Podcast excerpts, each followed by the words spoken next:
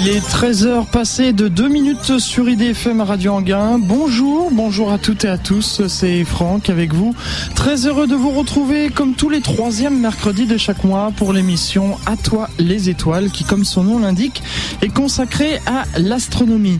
Souvenez-vous, pour ceux qui suivent cette émission de manière assidue, en décembre 2004 avait lieu la première émission d'À toi les étoiles.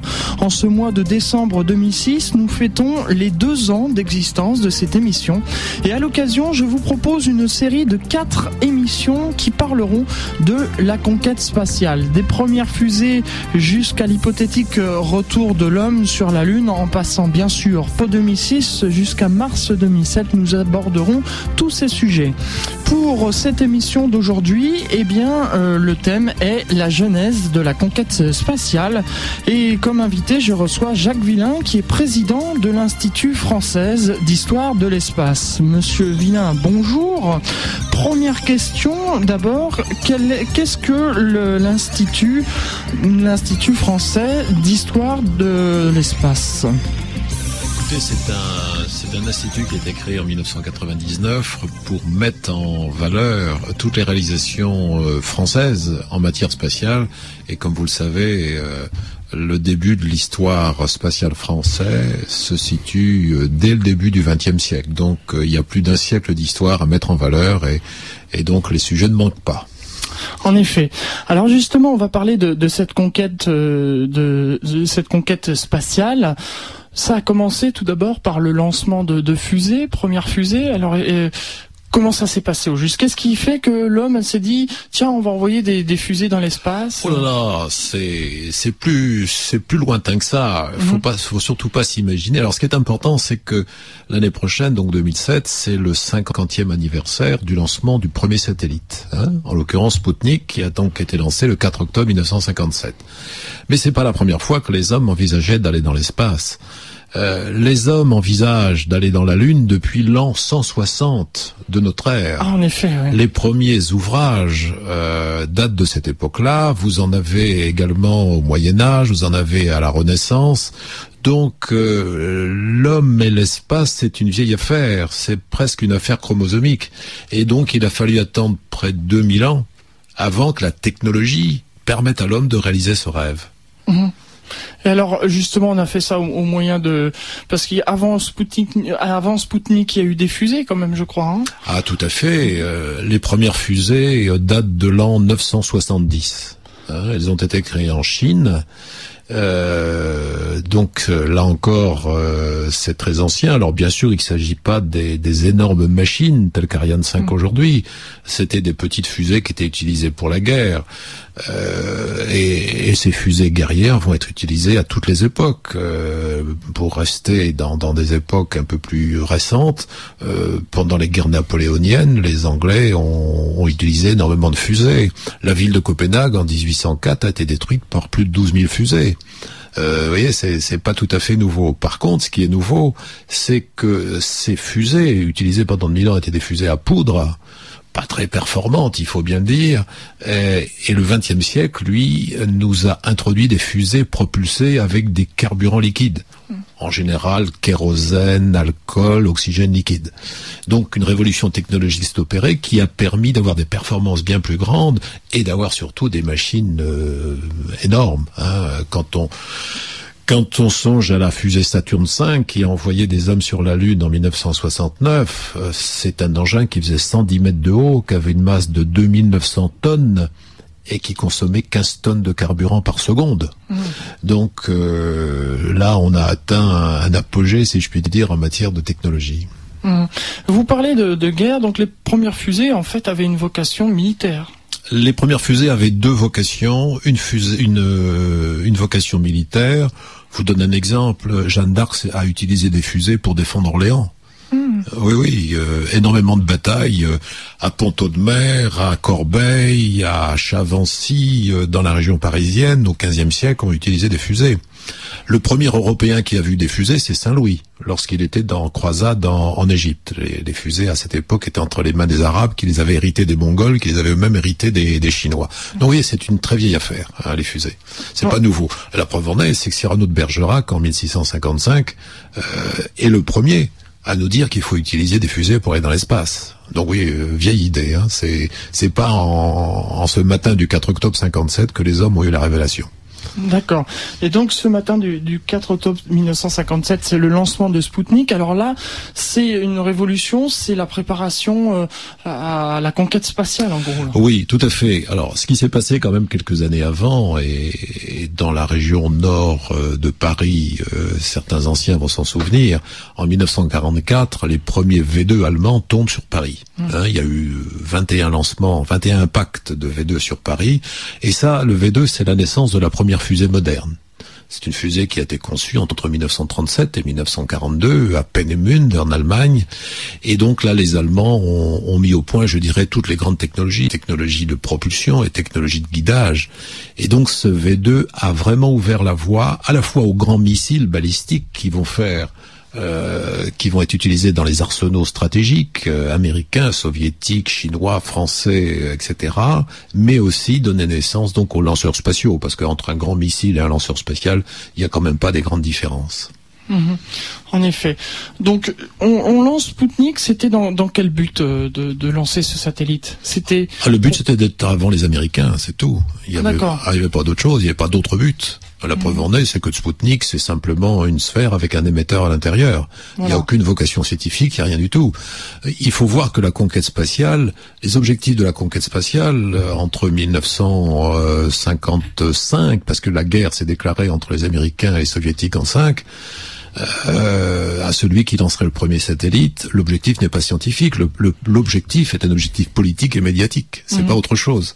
Mhm. Euh, alors après, bien évidemment, l'espace va avoir des, des, des, objectifs scientifiques, des objectifs humains, des objectifs euh, apport à la vie quotidienne. Et, Dieu sait si aujourd'hui euh, l'espace est entré dans la vie de tous les jours. On se rend pas toujours très compte, mais euh, à l'époque, c'était pas le cas.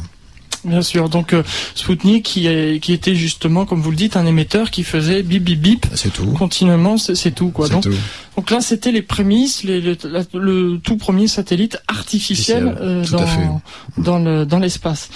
Alors ensuite, on en vient euh, aux, premiers êtres vivants parce que là, euh, après avoir franchi ce pas, eh bien, c'était d'envoyer des êtres vivants dans l'espace.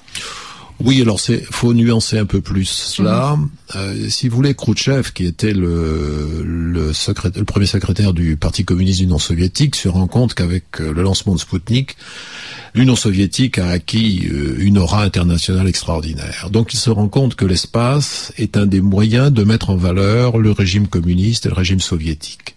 Et donc, une fois que cet exploit, exploit de lancement de Sputnik est est fait, il va rappeler ses ingénieurs qui étaient qui profitaient d'un repos bien mérité et euh, quelques jours plus tard, il leur demande de revenir et euh, il fixe comme objectif de faire un autre exploit. Et cet exploit, ça va être l'envoi d'un premier être vivant, en l'occurrence la chienne Laika, donc un mois après le lancement du Spoutnik. C'est juste un mois après. Un mois, un mois. Absolument. Ah oui, ça s'est fait très très rapidement. Et donc on va assister entre 1957 et, et 1965-66 en gros à une course de vitesse entre les soviétiques et les américains. C'est à celui qui euh, ferait le plus d'exploits possible. Donc on, on a le premier Sputnik, premier satellite, on a le premier être vivant, ensuite on va avoir le la première sonde lunaire, c'est encore les soviétiques qui vont être les premiers avec Luna alors qu'il va rater la Lune. Bon, mais la deuxième, Luna 2, va, va pas la rater. Luna 3 va être la sonde qui va prendre les premiers clichés de la face cachée de la Lune, donc toujours soviétique, et puis ensuite on va voir les hommes arriver. Mhm. On arrive donc au 12 avril 1961, et là, grande stupeur, un homme est dans l'espace, il s'appelle Yuri Gagarin, et cet homme est soviétique, une fois de plus. Et puis, euh, deux ans plus tard, c'est la première femme, et une fois de plus, cette femme est soviétique. Mmh. Euh, en 65, deux ans encore plus tard, c'est la première marche dans l'espace, c'est le soviétique Alexei Leonov qui sort de son vaisseau attaché par un cordon ombilical et euh, on, voit ces images alors qu'ils sont pas très bonnes puisque c'est la télévision de l'époque en noir et blanc, mais euh, une fois encore l'Union soviétique devance les États-Unis. Donc vous voyez, dans ces premières années de la conquête spatiale, on n'est pas tellement dans une démarche scientifique, on est essentiellement dans une démarche de lutte de prestige, une démarche de lutte idéologique. Ça, c'est un point, un point important. Mais cela étant, euh, les Américains, alors pas tellement les Russes. Les Russes, les développer, développer les applications pour la vie quotidienne, c'est pas euh, c'est pas leur objectif. Leur objectif, c'est bien le prestige. Les Américains, quant à eux, vont commencer à développer des satellites pour les applications euh, quotidiennes. Mmh. Et scientifiques. Voilà, enfin scientifiques, mais aussi utiles à la vie de tous les jours. Mmh. En 1960, ils vont lancer le premier satellite de télécommunication. Et Dieu sait si les télécommunications, c'est quand même important. Ils vont lancer le premier satellite de navigation. Alors c'était pas le GPS à l'époque, c'était des satellites de navigation pour les sous-marins, donc à des fins militaires. Mais tout ça va être utile plus tard à, la vie quotidienne. Donc, euh, vous voyez euh, les, les, différents, euh, différentes étapes hein, de, du cheminement de la conquête spatiale. En effet, et on en parlera euh, plus en détail tout à l'heure, puisque vous avez euh, abordé rapidement euh, les sondes de Luna. On va on va y revenir, mais auparavant, nous allons faire une première pause musicale. Et puisque nous parlons d'astronomie, eh bien j'ai choisi comme thème 2001 l'Odyssée de l'espace que nous écoutons tout de suite sur IDFM. De retour dans les studios d'IDFM Radio Anguin pour cette émission À toi les étoiles, euh, première d'une série de quatre émissions sur la conquête euh, de la conquête spatiale. Et je vous rappelle que le thème aujourd'hui, c'est la genèse de la conquête spatiale avec comme invité Monsieur Jacques Villain. Alors nous parlions euh, avant cette pause musicale, nous avons parlé des premières fusées de, de Spoutnik, des premiers êtres vivants dans l'espace. quels sont du côté américain il y a eu aussi les premiers êtres vivants américains. Alors quels sont euh, les Américains qui, ont été dans l'espace? Oui, alors euh, si vous voulez, l'envoi d'animaux dans l'espace remonte avant, avant Spoutnik. Euh, dès les années, oui, oui, dès les années 46, 47, 48, les Américains comme les Soviétiques vont envoyer des animaux alors non pas faire un tour de la Terre, parce qu'on n'était pas capable à l'époque de satelliser, on n'avait pas des fusées suffisamment puissantes, mais on envoyait à la verticale jusqu'à une altitude de l'ordre de 100-120 km, donc à la frontière de l'atmosphère et de l'espace, on envoyait des êtres vivants pour avoir connaître le comportement de, biologique de ces physiologique de ces animaux. Alors, pour l'anecdote, il y a, il y a deux classes d'animaux. Les soviétiques vont essentiellement utiliser des chiens. Euh, de mémoire, je crois qu'ils en ont lancé plus de 70 dans l'espace. Du côté euh, des Américains, c'est plutôt des singes. Mhm. Euh, y compris d'ailleurs juste avant le, vol de John Glenn en le, le 20 février 1962. John Glenn, donc le premier astronaute américain à faire le tour de la Terre, ils avaient envoyé un singe qui s'appelait Ham, jambon, euh, et euh, il y en a eu d'envoyer un peu après, mais en, nombre beaucoup moins grand, puisque la voix, la voix de l'homme était, était assurée à, partir de cette époque-là. Donc euh, des animaux, des chiens du côté soviétique, des singes du côté américain, du côté français. Le, le premier spationaute français est un rat euh, c'est en février 61, donc un peu avant Gagarine. Mais là encore, il s'agit pas, il s'agissait pas, la France n'avait pas de lanceur capable de satelliser autour de la Terre, donc il s'agit d'envoyer un, il s'agissait d'envoyer un, un, être vivant, donc en l'occurrence un rat à une centaine de kilomètres d'altitude, et ce rat s'appelait Hector, donc un, un, beau nom pour un rat cosmonaute. Et puis il y a eu un tas d'autres animaux d'envoyer. Lorsque euh, les soviétiques, euh, le, premier vol autour de la Lune avec des êtres vivants, c'est pas des c'est pas les Américains, c'est les soviétiques en mhm. septembre 1968. Et ces premiers êtres vivants, c'est des insectes et des tortues. Donc absolument. Donc et puis il y a eu par la suite bien d'autres euh, bien d'autres animaux. Claudie Agnoret, notre notre cosmonaute, notre spationaute, a emporté des salamandres. Enfin bref, il y a eu un tas d'animaux. Donc euh, ça c'est au niveau des, premiers êtres vivants. Euh, on a eu, euh, vous avez parlé justement de John, Glenn et vous avez parlé d'un rat pour la France. Donc la France, est-ce que c'était aussi pour la course à l'espace ou est-ce que c'était plus dans une mission scientifique? Non, c'était pas la course à l'espace, euh, puisque la France ne, enfin, ne satellisera, ne mettra sur orbite son premier satellite que qu'en 1965, en novembre 1965, c'est-à-dire quatre ans plus tard. Mais la France n'était pas du tout dans cette course. La course était entre les deux superpuissances, entre les États-Unis et, l'Union soviétique. Mais ces premiers envois de fusées, qu'on appelait des fusées sondes d'ailleurs, euh, avait commencé en 1952 en France, hein, euh, dans un champ de tir qui était en Algérie à l'époque, puisque l'Algérie était un département français, mhm. dans un lieu qui s'appelle Amaguir. Et donc, on, on, a lancé des dizaines et des dizaines de fusées sondes qui s'appelaient Véronique. Et au cours de ces campagnes d'essai, donc en 61, on a lancé le premier, euh, notre premier être vivant qui était un rat. Et avec une fusée un peu plus puissante, à partir de 65, une fusée qui s'appelait Vesta, on a lancé un chat et euh, une guenon. Donc, vous voyez, du côté de la France, un rat, un chat, une guenon. Voilà. Alors ça, c'est des, des, choses que j'ignorais. Je, je pensais pas qu'on avait envoyé autant de d'animaux dans l'espace. Euh. Ah si, si, si, ça a été très très important.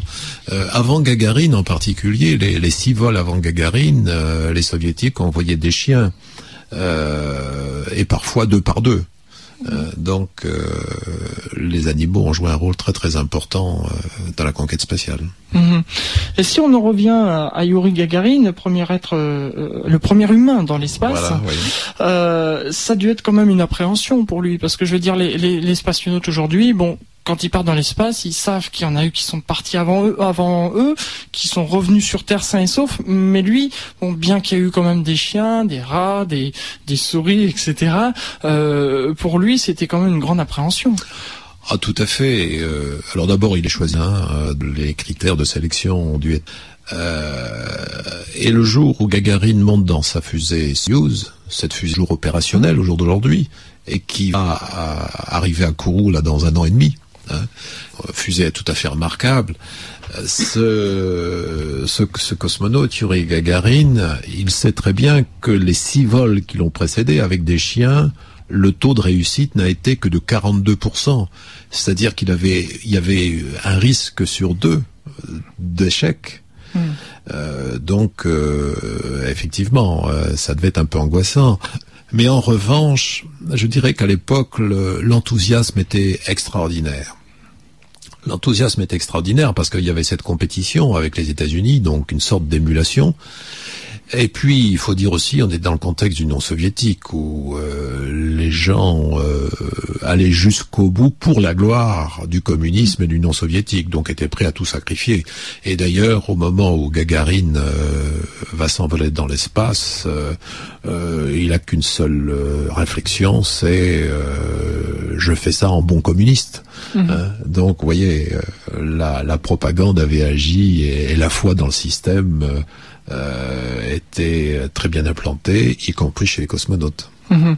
Et son vol s'est bien passé, il n'y a pas eu d'incident, ni rien alors il y a son vaisseau s'est un peu mis à tourner, euh, bon, mais ça n'a pas été euh, ça a pas été dramatique et, il est rentré comme il devait rentrer, euh, donc en sautant en parachute à l'époque. Hein. Ah oui, ah oui, le vaisseau ne rentrait pas parce que le, on n'avait pas pu faire des parachutes suffisamment importants pour freiner la capsule et donc lui permettre d'arriver avec une vitesse acceptable au sol.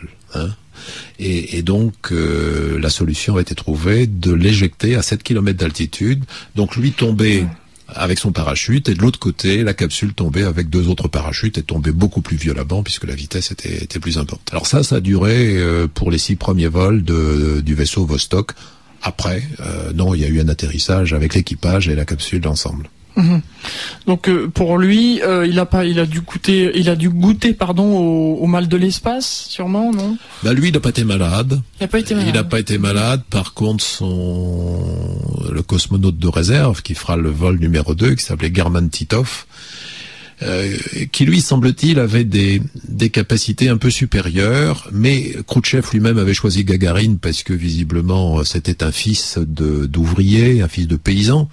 Donc euh, pour la gloire de l'Union soviétique, c'était beaucoup plus valorisant que de choisir German Titov qui était lui un fils de de, de la classe moyenne et ça c'était pas acceptable pour Khrouchtchev. Et German Titov qui avait des qualités supérieures, eh bien on l'a vu lors de son vol, lui il était malade. Donc euh,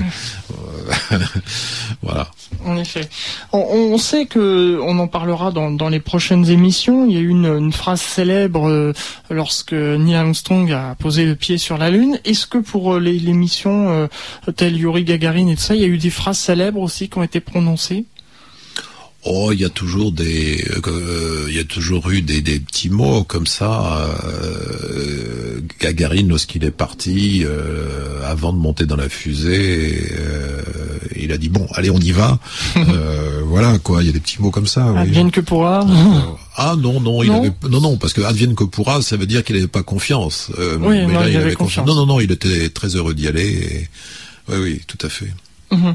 Alors, petite euh, précision, vous savez, vous les auditeurs, dans cette émission, que normalement vous pouvez poser des questions euh, en direct euh, via le numéro de téléphone de la station ou par Internet, mais comme je vous l'ai dit en début d'émission, eh bien cette émission n'est pas en direct puisque Monsieur Villain n'était pas disponible ce jour, donc elle a été enregistrée au préalable. Toutefois, j'ai quand même sélectionné des, questions qu'on m'avait envoyées par mail auparavant quand on quand mes des auditeurs ont su que cette émission aurait lieu. Et, euh, disait euh, j'ai une question d'un auditeur justement qui demande euh, est-ce que les, les, capsules justement vous, vous l'avez évoqué tout à l'heure étaient-elles vraiment sûres ou n'étaient-elles pas précaires en fait? Parce que la Russie on sait que bon la Russie c'est pas un pays très riche. Ouais, si vous voulez, au tout début de la conquête spatiale, c'est comme dans tout autre, dans tout autre domaine, pardon, euh, la fiabilité des systèmes est encore pas tout à fait acquise. Mm. Euh, donc il faut attendre un certain nombre de vols et, et peut-être même un certain nombre d'années avant qu'on ait, euh, on ait acquis cette fiabilité. Alors c'est vrai qu'au moment où Gagarine, et je l'ai dit, au moment où Gagarine monte dans sa fusée, euh, que ce soit d'ailleurs du côté soviétique ou du côté américain, la fiabilité n'est pas extraordinaire. Donc il y a, y a, un risque forcément, mais ce risque, ils acceptent de le prendre, je dirais sans, sans rechigner. Euh, sur cette fiabilité des, vaisseaux et des, lanceurs, euh, les Américains ont des taux de réussite qui sont un petit peu plus élevés que les... Oh, et encore, ça dépend quelle période on prend. C'est à peu près du même ordre, c'est-à-dire qu'il y a une fusée sur deux euh, qui va au tapis, hein, mmh. il faut le savoir. Et, et, les Américains ne feront le sans faute parfait qu'à partir du programme Apollo. Il y aura 17 vols, 17 vols réussis. D'ailleurs, on peut dire qu'à partir d'Apollo, on a vraiment su construire des, fusées. Hein, ça c'est. Mais avant, euh, il y avait effectivement encore des, des problèmes de, de technologie à maîtriser, euh, sans aucun doute. Alors Yuri Gagarin est, revenu sur Terre sain et sauf, mais il y a eu des pertes humaines, des pertes humaines quand même. Euh, non? Oui, il y a eu des pertes humaines. Aujourd'hui, on peut comptabiliser depuis le début 21 morts. Euh, dont l'essentiel, c'est-à-dire 14, la, majorité, c'est la navette, c'est c'est Challenger et, et Columbia, bah, par le fait qu'à bord d'une navette, il y a sept astronautes, alors qu'à bord des capsules Soyuz, il y en a deux au maximum trois. Mm. Euh, donc, mais bon, ça c'est le problème de toute activité humaine. Euh, il y a effectivement des risques, il y a, il y a des imprévus et de temps en temps il y a des accidents. Hein, ça, ça c'est clair. Donc 21, 21 décès depuis 1961 sur en gros 460 astronautes qui sont partis pour l'espace. Oui, donc euh, il y a quand même euh, peu de pertes. Alors ça dépend comment on compte, c'est toujours pareil. Hein. Mais euh, il faut s'imaginer, si vous voulez, quand quand on voit un vol de navette, puisque c'est aujourd'hui le, le, lanceur le plus puissant, il faut voir que les astronautes sont assis au décollage sur 1000 tonnes d'hydrogène et d'oxygène et 1000 tonnes de poudre. Donc il faut que tout ça fonctionne sans exploser. Hein, il faut que tout fonctionne parfaitement en sachant qu'il y a des millions et des millions de pièces. Et, que s'il y en a une qui tombe en panne, alors parfois euh, il y a une redondance, mais c'est pas toujours le cas. Donc, euh, bah oui, c'est quand même un métier à risque, euh, ça c'est sûr. Mais je, vous savez, euh, on ne fait rien sans risque. vous savez, vous prenez les accidents de la route, euh, on peut déplorer aussi. Il y a combien 3000 ou 4000 morts par an. Mm. Euh, bon, voilà. Ce qui est, euh, ce qui est très étonnant quand même, c'est de voir déjà, quand on voit aujourd'hui la technique qu'il y a, tout ce qu'on peut faire avec un ordinateur, et que la technique à l'époque était bien moindre et qu'on faisait quand même des choses extraordinaires. Ah, vous avez tout à fait raison. Lorsque les hommes se sont posés sur la Lune le 21 juillet 1969, euh, le calculateur de bord n'était pas plus important qu'une calculatrice euh, de bureau. Hein. Mm. D'ailleurs, enfin, je, rappelle aux auditeurs que les calculatrices n'existaient pas à l'époque. Hein. Euh, moi, j'ai commencé à travailler en 1969. On avait des règles à calcul. Alors pour les jeunes, ça doit paraître complètement euh, préhistorique. Et, et, la première calculatrice est apparue après le programme Apollo. Je me souviendrai à la fin de l'année 72. Donc, vous voyez, ils sont partis sur la Lune avec des calculateurs euh, qui n'avaient pas des capacités, qui étaient loin d'avoir les, les, les, capacités de, de l'ordinateur d'aujourd'hui. Bien sûr, c'est extraordinaire. On va s'interrompre pour une seconde pause musicale avec Pascal Obispo, et puis euh, on se retrouve juste après pour la suite de cette émission. IDFM, c'est l'émission À toi les étoiles, comme tous les troisièmes mercredis de chaque mois, de 13h à 14h. Je vous rappelle que cette émission, exceptionnellement, aujourd'hui n'est pas en direct, donc euh, ce n'est pas la peine d'appeler à la station ou de poser des questions euh, via le net. Euh, c'est donc une des premières émissions sur les quatre émissions prévues à l'occasion du deuxième anniversaire de cette émission À toi les étoiles. Et aujourd'hui, le thème, c'est la jeunesse de la conquête spatiale avec monsieur Jacques Villain. On a évoqué euh, les êtres vivants dans l'espace, on va parler maintenant un peu des, sondes Luna.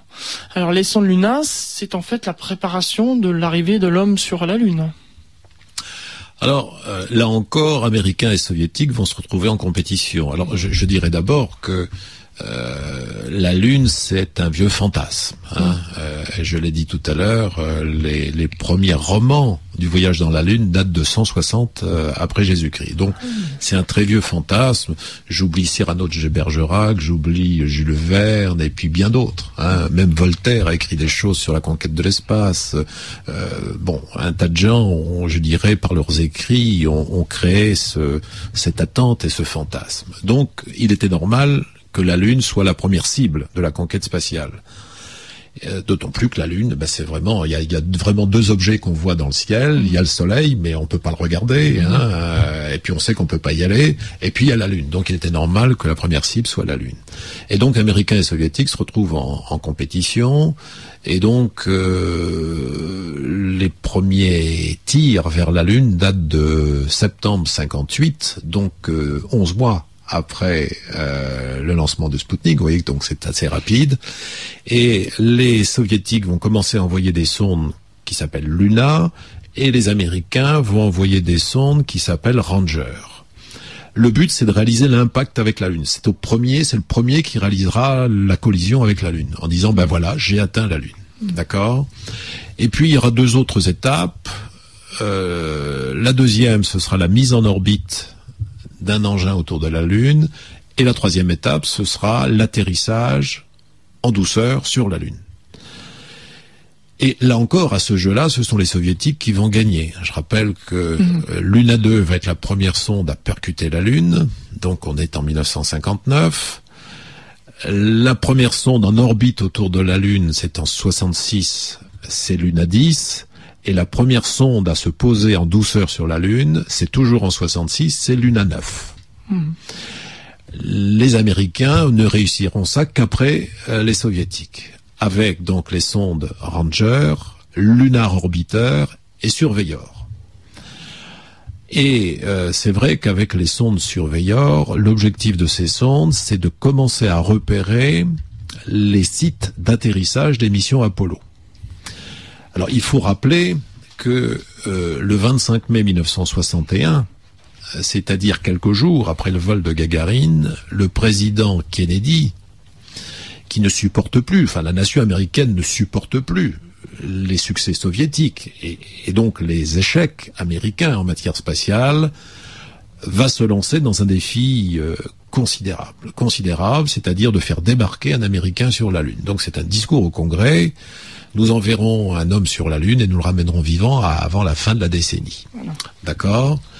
Et au moment où Kennedy fait cette déclaration, aucun Américain n'est encore allé dans l'espace. Seul Alan Shepard, le 5 mai, c'est-à-dire 20 jours auparavant, a fait un saut de puce au-dessus de l'Atlantique. Il faudra attendre John Glenn, quelques mois plus tard, qui sera le premier à faire le tour de, la Lune. Donc vous voyez que le pari de Kennedy extrêmement osé. Mm. Extrêmement osé. Donc, euh, et d'ailleurs, les soviétiques ne vont absolument pas croire à la possibilité que les Américains puissent aller un jour sur, euh, sur la Lune. D'abord parce que les soviétiques ont été les premiers partout dans cette période-là. Ils sont sur d'eux. Et puis les Américains ont jamais très bien euh, réussi. Donc les Soviétiques n'y croient pas du tout. Et il faudra attendre trois années, c'est-à-dire euh, août 1964, avant que le comité central du Parti communiste du non soviétique décide à son tour d'aller sur la Lune. Et bien sûr, il s'agit d'arriver avant. On ne peut pas arriver après. Donc les soviétiques se donneront trois ans pour aller sur la Lune. Alors que les Américains avaient commencé en 61 pour arriver avant la fin 69 ou 70. D'accord? Ils s'étaient donné huit ans. Ce qui devait arriver arriva, c'est que les soviétiques n'iront jamais sur la Lune. Hein. ils ont été trop ambitieux, ils ont fait des impasses techniques et ça marchera jamais. Par contre, les Américains, ben, bien sûr, on, connaît le succès d'Apollo euh, à partir de 69. Donc toutes ces sondes lunaires, en fait, étaient bien la, préparation oui. Oui. Alors pas les toutes premières, pas les, les, sondes d'impact. L'impact c'était euh, vraiment. Euh, Pour dire voilà j'y étais. Quoi. Voilà absolument. Mmh. Mais à partir de Lunar Orbiter, enfin des, des sondes de, qui seront mises en orbite et des sondes d'atterrissage, il s'agit effectivement de préparer les missions Apollo du mmh. côté américain bien évidemment. Mmh. Alors ensuite après les, les sondes Luna, il y a le programme Mercury. Alors le programme Mercury, donc on est maintenant dans les dans les vols habités. Les sondes Luna, ce sont des sondes automatiques. Mhm. Hein. Euh, le programme euh, Mercury, c'est conjoint, hein, c'est à peu près à la même époque. Donc euh, le premier vol, c'est Alan Shepard, le 5 mai 1961, donc qui fait un bond au-dessus de l'Atlantique. Et puis ensuite les autres vols avec John Glenn, avec Shira, avec Carpenter, Grissom, etc. Donc ce sont euh, des satellisations euh, autour, autour de la Terre. Et donc euh, c'est un peu l'équivalent du programme Vostok soviétique mhm. où on va voir Gagarin, Nikola, Titov, Nikolaev, Tereshkova, etc. Hein. Mhm. Donc avec Vostok comme avec Mercury, il s'agit de vérifier que l'homme est capable de faire des révolutions autour de la Terre, de voir son comportement, de maîtriser les techniques de lancement, les techniques de récupération. Mhm. Euh, voilà. Donc c'est un programme qui, ce sont des programmes qui vont durer de, de 61 jusqu'à 64-65, euh, en gros. Et, donc, on a vu avec l'émission euh, Mercury que les, le séjour dans l'espace était de plus en plus long. Alors pas tellement avec Mercury parce que les, les, séjours seront toujours très brefs, ça sera mm. quelques heures. Hein. C'est vraiment avec le programme qui va succéder, c'est-à-dire le programme Gemini, euh, qui va être lui la préparation d'Apollo. Avec Gemini, euh, il s'agit, on, on, battra le record de séjours dans l'espace avec 15 jours, 14 jours exactement. Euh, on sera capable de faire des changements d'altitude, on sera capable de faire des amarrages, on sera capable de faire des sorties extravéhiculaires, hein, c'est-à-dire sortir de son vaisseau en étant retenu par un cordon ombilical. Euh, donc avec Gemini, on va vraiment préparer euh, tout ce qui va être indispensable pour Apollo. Et euh, autant Mercury, euh, Mercury c'est l'envoi d'un seul euh, astronaute par mmh. vaisseau. Avec Mercury, avec Gemini, ça va être deux, deux astronautes. Donc on a déjà une notion d'équipage dont on va avoir besoin pour Apollo. Bien sûr. Mais là aussi, ça devait être effrayant pour le, le, premier astronaute qui a fait la sortie dans l'espace. Ça doit être effrayant aussi quand même. Ah, certainement, oui. surtout que la rentrée dans le vaisseau a été presque dramatique euh, Alexis Leonov, donc on est en, mars 65, est à bord de son vaisseau Vosrod 2 et euh, il sort donc de, il ouvre les coutilles du vaisseau. Ah oui, il faut s'imaginer mmh. euh, la psychologie du moment. Il ouvre les coutilles et il commence à sortir. Euh, ça doit effectivement être l'angoisse. Hein, euh, est-ce qu'on va pas tomber Est-ce que je sais pas Un tas de sentiments doivent passer par euh, par la tête. Et puis donc il va rester une vingtaine de minutes, 17 minutes je crois dans le dans l'espace et il décide de rentrer. Enfin, il décide sur l'ordre du centre de contrôle des vols de Moscou.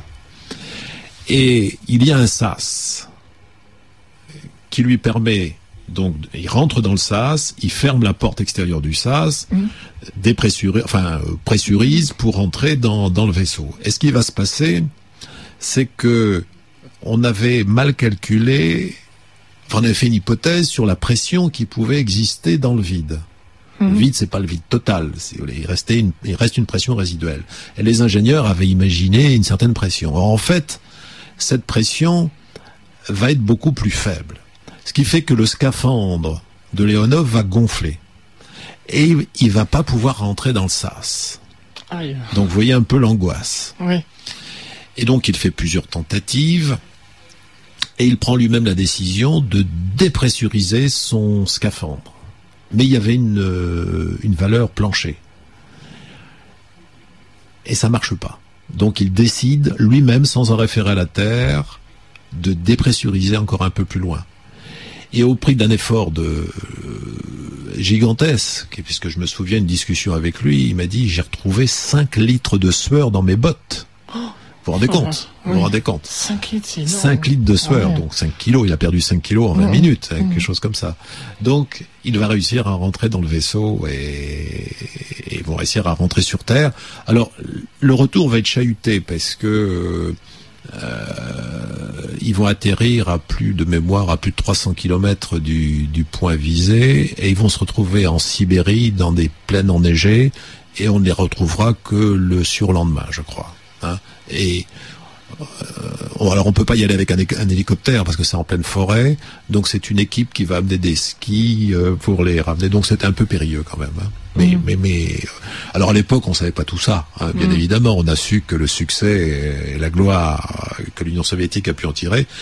Mais une fois que le mur de Berlin est tombé à partir de 90, on a appris pas mal de choses. Hein. Mm-hmm. Alors j'ai une, une question qu'un auditeur m'a posée euh, au préalable, sachant que cette émission n'était pas en direct, et qui demandait quels effets ça aurait, ça aurait sur des êtres humains qui sortent dans l'espace sans protection, sans scaphandre. C'est ah la bah. mort immédiate. Ah immédiat, le sang se met à bouillir et puis c'est terminé. Hein. Ah oui. Ah bah oui oui ça. Ah oui ça c'est non non c'est inconcevable, mmh. inconcevable. Donc là, justement, les astronautes euh, et les scientifiques savaient les, effets que euh, le vide euh, ah spatial avait sur l'être humain. savait, oui, oui. Mhm. oui, l'absence de pression, l'absence d'oxygène. On, sait que dans l'espace, il n'y a pas d'oxygène, mhm. donc il fallait un scaphandre, et, l'absence de pression fait que le, sang ne peut plus se comporter comme il se comporte sur Terre. Hein. ça, c'est clair. Hein. Donc le scaphandre, en fait, pressurise pour... Absolument. Le scaphandre est là pour rétablir les conditions euh, de vie sur Terre, à la gravité près, parce qu'on peut pas créer la gravité. Hein. Mm. Bon, mais on a appris depuis que la gravité, on pouvait, euh, on pouvait vivre sans, au moins euh, pendant 437 jours, puisque dans la station Mir, au cours des années 90, un, cosmonaute soviétique a donc passé 437 jours dans l'espace et donc 437 jours sans, sans gravité. Mm. On va revenir un peu sur les, les, missions euh, Gemini, sur le programme Gemini. Euh, on parlait justement des, séjours dans, l'espace. Il y a eu aussi avec Gemini des sorties dans l'espace, évidemment. Bien sûr. Oui. oui, tout à fait. Euh, il y a eu 12 missions Gemini de mémoire. Les deux premières n'étaient pas habitées, je crois. Et donc des équipages de deux hommes, tout ça en orbite autour de la Terre. Euh, et les missions, c'était ce que je vous indiquais tout à l'heure, c'était euh, des changements d'altitude, hein, parce que jusque-là, on restait sur une même orbite, hein, mm. mais là, on, changeait d'altitude, on changeait aussi de, le plan de l'orbite, euh, de façon à ce que pour pouvoir faire des amarrages. Donc on a fait des amarrages avec des cibles qui s'appelaient des cibles à Géna. Alors en particulier, il y a une célèbre mission qui était Gemini 8 à Géna, à laquelle participait Neil Armstrong. Et ça s'est très mal passé, puisque euh, lorsque la cible était amarrée à, à Gemini 8, l'ensemble s'est mis à, à barriquer, hein, donc des mm. mouvements un peu en désordre. Et euh, Armstrong, euh, à un moment, pense que c'est la, la, la, cible Gemini qui se comporte mal. Donc, il largue la, la, la cible. Et puis en fin de compte, le mouvement désordonné continue. Et donc il se rend compte qu'il y a un propulseur qui est resté ouvert et donc qui en permanence euh, fait de la propulsion et donc crée ces mouvements parasites. Et il va lui réussir à stabiliser euh, le vaisseau en, en jouant sur les autres commandes. Et on dit que c'est là qu'il a gagné son ticket pour la Lune. Alors, vous parlez euh, justement avec les Gemini qu'il y a eu des des, euh, des accostages, je sais pas comment vous Des amarrages. des amarrages. Euh, ça, c'est pour s'entraîner parce que les, les missions Apollo, on en parlera dans, dans l'émission du mois de janvier. euh, Il y a justement un amarrage parce que le le le, le LEM, c'est le LEM qui sort où ils viennent s'amarrer au LEM, je crois. hein. Il y a plusieurs amarrages. Oui. Il y a d'abord un premier amarrage en orbite, en orbite terrestre. Mhm. Le, le LEM se retourne et vient s'amarrer au module de commande qui, dans lequel se trouvent les trois astronautes. Et c'est ensuite l'ensemble qui part vers la Lune. Mhm. Ensuite, cet ensemble arrive autour de la Lune, se satellise autour de la Lune, puis se sépare. Et euh, le module lunaire donc se sépare du module de commande. Et dans ce module lunaire, il y a deux astronautes qui descendent sur la Lune. D'accord? La mission sur le sol lunaire s'effectue. Et à l'issue de cette mission, la partie haute du module lunaire redécolle. La partie basse servant de table de lancement. Et cette partie haute va ensuite s'amarrer au module de commande qui est resté en orbite euh, lunaire. Donc vous voyez euh, des opérations un peu complexes. Quand même. Mhm. Donc Gemini a servi à, à débroussailler un peu tout ça. Une répétition générale en quelque sorte. Alors, il y a eu, euh, pour la Lune, mais vous en parlerez sans doute, il y a eu une répétition euh, générale avec Apollo 10. Je rappelle que le premier atterrissage sur la Lune, c'était Apollo 11. hein, donc, il y a eu un- une répétition générale avec Apollo 10 où toute la mission s'est déroulée. Le module lunaire contenant les deux astronautes a décroché de l'orbite lunaire pour arriver jusqu'à 14 km du sol de, de la Lune. Mais la mission n'était pas d'aller plus loin. Donc ils sont remontés, ça devait être frustrant hein, pour ces deux premiers astronautes. Ils sont remontés, ils ont, euh, ils se sont réamarrés au module de commande et, et ils sont rentrés sur Terre. On va marquer une dernière pause musicale dans cette émission et puis on va se retrouver pour euh, terminer euh, cette première émission sur une série de quatre sur la conquête spatiale. Et tout de suite, c'est Yannick Noah avec Donne-moi une vie. C'est l'émission À toi les étoiles avec euh, Franck, euh, comme tous les troisièmes mercredis de chaque mois. Et on arrive euh, bientôt au terme de cette première émission sur une série de quatre émissions qui parlent de la conquête spatiale. Et je vous rappelle que le thème aujourd'hui, c'est la genèse de la conquête spatiale avec Monsieur Jacques Villain. Nous terminons cette émission. Alors, une question que qu'un auditeur a posée, puisqu'on parle des, du, programme Mercury, Gemini, tout ça, euh, de la préparation euh, de l'arrivée de l'homme sur la Lune, euh, tout ça, ça a un coût. Que- Qu'est-ce que le, la personne lambda pensait de, tout cela? Alors oui, je crois que c'est une, une très bonne question. Alors je vais peut-être surprendre. Je vais peut-être surprendre parce que on entend souvent dire que la conquête spatiale engage des sommes pharaoniques. Euh, je voudrais simplement rappeler que chaque Français dépense chaque année pour l'espace 11 euros. Ah oui.